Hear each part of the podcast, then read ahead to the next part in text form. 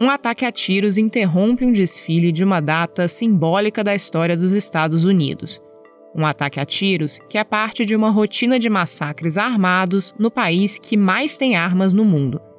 Um ataque a tiros que chega no meio de um debate sobre ampliar restrições no acesso a armas. Um debate que teve avanços recentes, mas continua cheio de entraves. Um ataque a tiros que, como também se tornou rotina, pode virar apenas mais um. Eu sou a Letícia Arcoverde e esse é o Durma com Essa, o podcast de notícias do Nexo.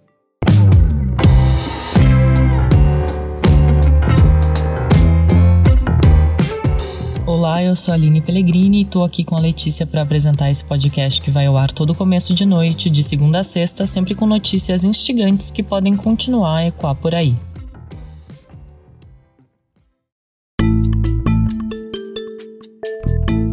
Terça-feira, 5 de julho de 2022. Dia em que subiu para 7 o número de mortos num atentado a tiros ocorrido nos Estados Unidos no dia anterior. Dezenas de pessoas ficaram feridas por disparos durante um desfile de comemoração ao Dia da Independência, em Highland Park, cidade do subúrbio de Chicago.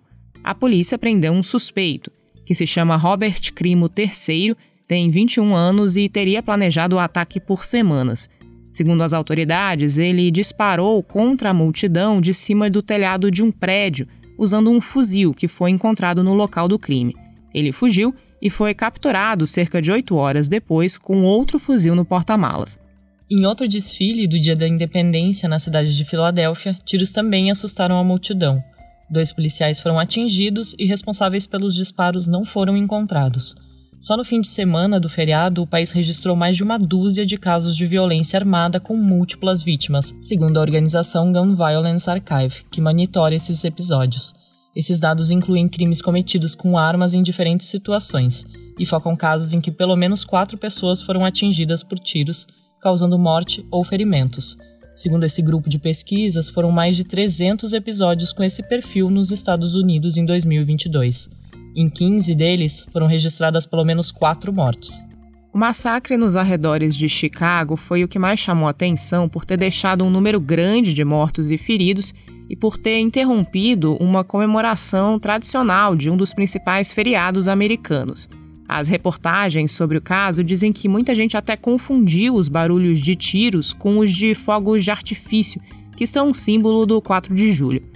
O episódio também se encaixa num padrão que se tornou quase uma rotina nos Estados Unidos. Um homem obtém armas com facilidade e as usa para realizar um ato de violência em massa.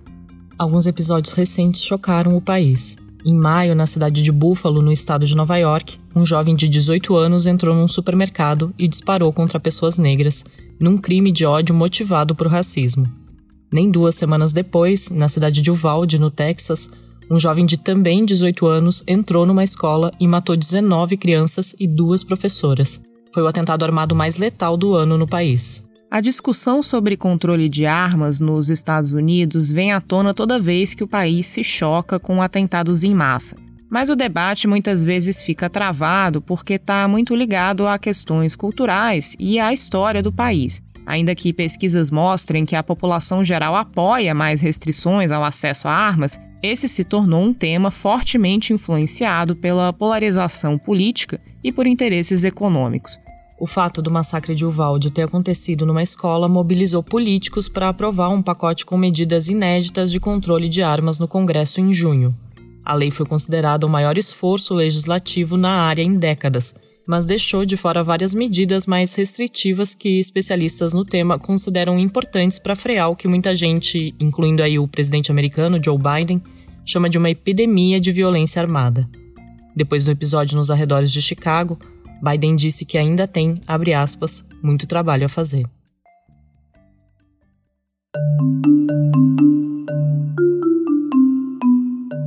Estimativas indicam que os Estados Unidos têm cerca de 300 milhões de armas de fogo para uma população de 329 milhões de pessoas. É fácil comprar armas e munições em vários estados americanos e é comum que pessoas tenham mais de uma arma, incluindo aí fuzis e outras armas de guerra que são altamente letais. Os Estados Unidos são de longe o país do mundo com mais armas no seu território. Especialistas dizem que essa grande disponibilidade e facilidade de acesso estão diretamente relacionadas aos casos frequentes de atentados em massa. Esses pontos são citados por políticos que tentam ampliar o controle de armas, que são mais alinhados ao Partido Democrata de Biden. No dia 2 de junho, semanas depois do ataque na escola em Uvalde, o presidente fez um pronunciamento pedindo para o Congresso aprovar o pacote de medidas que depois virou lei. After Columbine, after Sandy Hook, after Charleston, after Orlando, after Las Vegas, after Parkland, nothing has been done. This time that can't be true. Aí o Biden diz que nada foi feito até agora e que isso precisa mudar. E aparece listando atentados com armas que marcaram o país nas últimas décadas. Ele começa por talvez o mais emblemático deles, o de Columbine, em 1999 na ocasião, dois alunos mataram 13 pessoas numa escola. Ele cita também Sandy Hook, em 2012, que foi o atentado numa escola que mais deixou vítimas no país. Foram 26 mortos. O episódio fez surgir todo um movimento de adolescentes que passaram a cobrar políticos por ação. Las Vegas foi quando um atirador abriu fogo contra uma multidão num festival de música e matou 60 pessoas em 2017 é o ataque armado mais letal da história do país.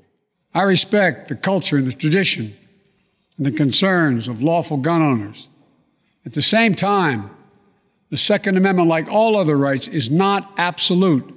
Aí o Biden segue no seu discurso dizendo que ele respeita a cultura, a tradição e as preocupações de donos de armas que seguem a lei, mas que ao mesmo tempo a segunda emenda americana não é absoluta.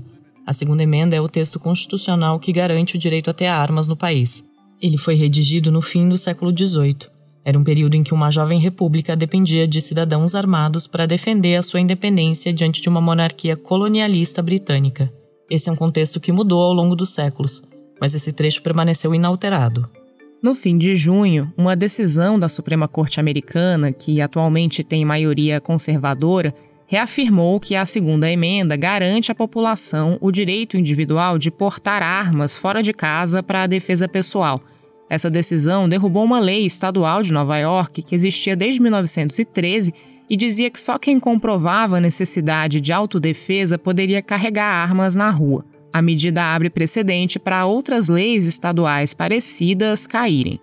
Ao longo do tempo, a segunda emenda ganhou novos significados. Hoje ela é entendida como uma garantia da liberdade individual contra o risco de tirania do próprio governo. Uma mensagem que foi incorporada sobretudo pelos setores à direita do espectro ideológico.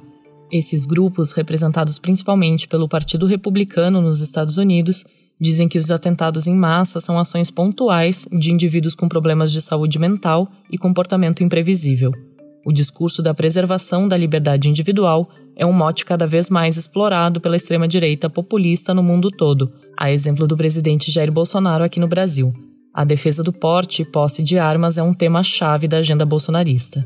Nos Estados Unidos, esse direito de possuir e portar armas de fogo alimenta uma lucrativa indústria armamentista que por sua vez passou a financiar organizações da sociedade civil que fazem lobby político para evitar mudanças na lei que possam restringir o fácil acesso a armas.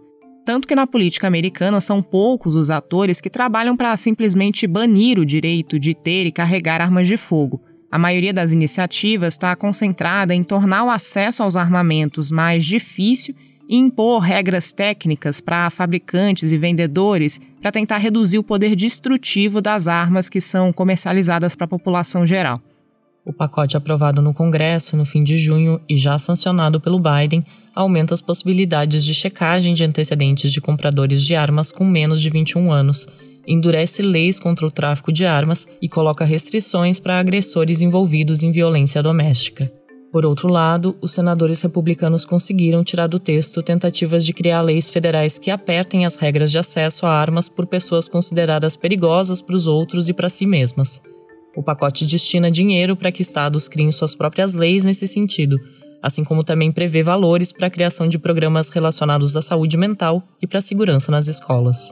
A aprovação foi comemorada pelo presidente americano como uma vitória bipartidária, por ter tido apoio de parte dos dois principais partidos do país.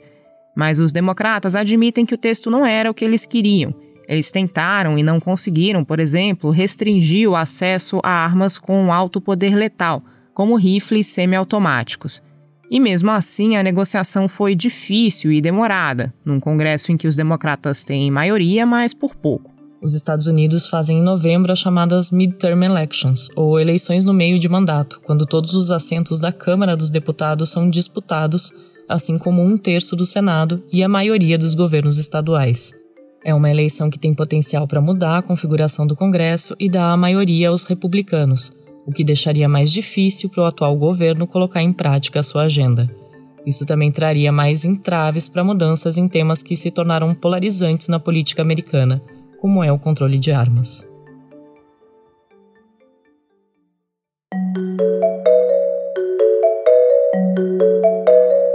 Na Argentina, a saída do ministro da Economia expôs um racha no governo. O repórter especial João Paulo Charlot explica melhor essa história. Olá, ouvinte. Olá, amigos do Durma com essa. O ministro da Economia da Argentina, o Martim Guzmán, pediu demissão do cargo no último sábado, depois de ter passado dois anos e meio tentando colocar as contas do país nos eixos. A saída dele expôs uma briga feia entre o presidente da Argentina, Alberto Fernandes, e a vice-presidente, a Cristina Kirchner. Esse arranjo dos dois sempre foi um pouco complicado. O Fernandes é um sujeito de perfil mais moderado. A Cristina é uma típica populista de esquerda. Ela foi presidente por dois mandatos, enquanto o Fernandes vive sua primeira aventura como presidente. Desde que os dois decidiram governar juntos, pairava a suspeita de que a Cristina não ia aguentar muito tempo em segundo plano. E de fato, ela aparece agora querendo roubar a cena. A renúncia do ministro da Economia é parte dessa briga. O Guzmán vinha trabalhando para renegociar e pagar as dívidas da Argentina com o FMI, o Fundo Monetário Internacional. Para Cristina, no entanto, o governo devia ir na direção oposta, forçando a queda nos juros desse empréstimo e batendo de frente com o empresariado local para conseguir o dinheiro que o governo precisa para fechar suas contas e que vem buscando no exterior. A Argentina vai ter eleições presidenciais em outubro do ano que vem. Fernandes tem direito a disputar um novo mandato, mas, cada vez mais, parece que Cristina pode se lançar numa disputa interna das esquerdas para ocupar o lugar dele e voltar à Casa Rosada. Ela é mais conectada com setores populares, os movimentos sindicais e sociais. Já Fernandes pegou gosto pela conversa com os credores europeus. O problema é que o país está com 12% de desemprego e 60% de inflação acumulada em 12 meses. Nenhum dos dois líderes esquerdistas tem lá muito apoio popular. Ela tem 20%, ele tem 15%. E o pior é que de cada 10 argentinos, 6 acreditam que a situação econômica do país não vai melhorar, mas vai piorar nos 15 meses que separam a briga de agora das eleições de outubro do ano que vem.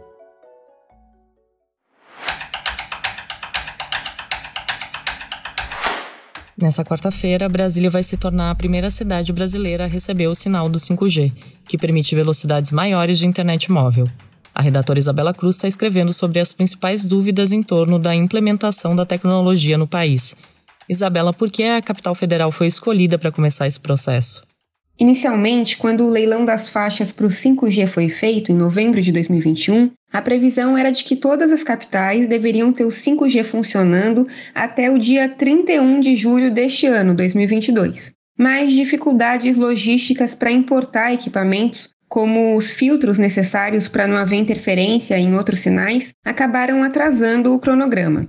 Então, o prazo para a implantação da nova rede nas capitais foi estendido para o dia 29 de setembro. Brasília conseguiu sair na frente porque exigiu uma quantidade menor desses equipamentos para que a rede fosse instalada em comparação às demais capitais. São Paulo, Belo Horizonte, Porto Alegre e João Pessoa vão ser as próximas cidades, mas ainda sem uma data definida. Para completar o Brasil todo, o cronograma da Anatel, a Agência Nacional de Telecomunicações, vai até 2029, começando pelas capitais e depois indo das cidades maiores para as menores. E o que muda para quem usa a internet móvel? A implantação do 5G é muito importante e inaugura uma nova fase do mundo digital enviar arquivo, usar aplicativo, fazer videochamada, jogar online, ver live, só para ficar nas coisas mais simples, tudo isso vai ser muito mais rápido e com qualidade muito melhor. A nova tecnologia também tende a resolver aquele problema da perda de sinal em meio a multidões, sabe? Quando tem múltiplas conexões simultâneas de um mesmo lugar. Bom, por causa dessas características, o 5G é o que vai viabilizar, por exemplo, a disseminação das cirurgias à distância e dos carros autônomos até. Mas é um processo lógico bem gradual. Atualmente, só os celulares e tablets mais novos, lançados de um, dois anos para cá, têm tecnologia para operar com 5G.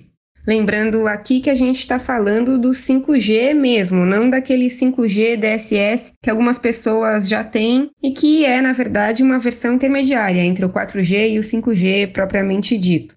Além disso, para usar o 5G na sua melhor versão, a chamada SA ou Standalone, usuários vão ter que mudar de chip ou mesmo de plano, já que o 5G consome mais dados. A ver o que as operadoras vão oferecer aos seus clientes. Valeu, Isabela. Você pode ler o texto dela no nexojornal.com.br.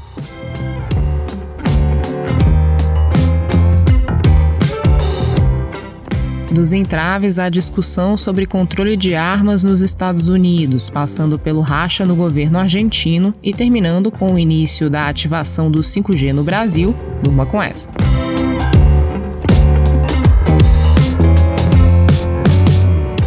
roteiro de Letícia Arcoverde, produção de Aline Pellegrini, participações de João Paulo Charlot e Isabela Cruz e edição de áudio de Roberto Soares, termina aqui mais um Durma com essa. Amanhã tem mais. Até!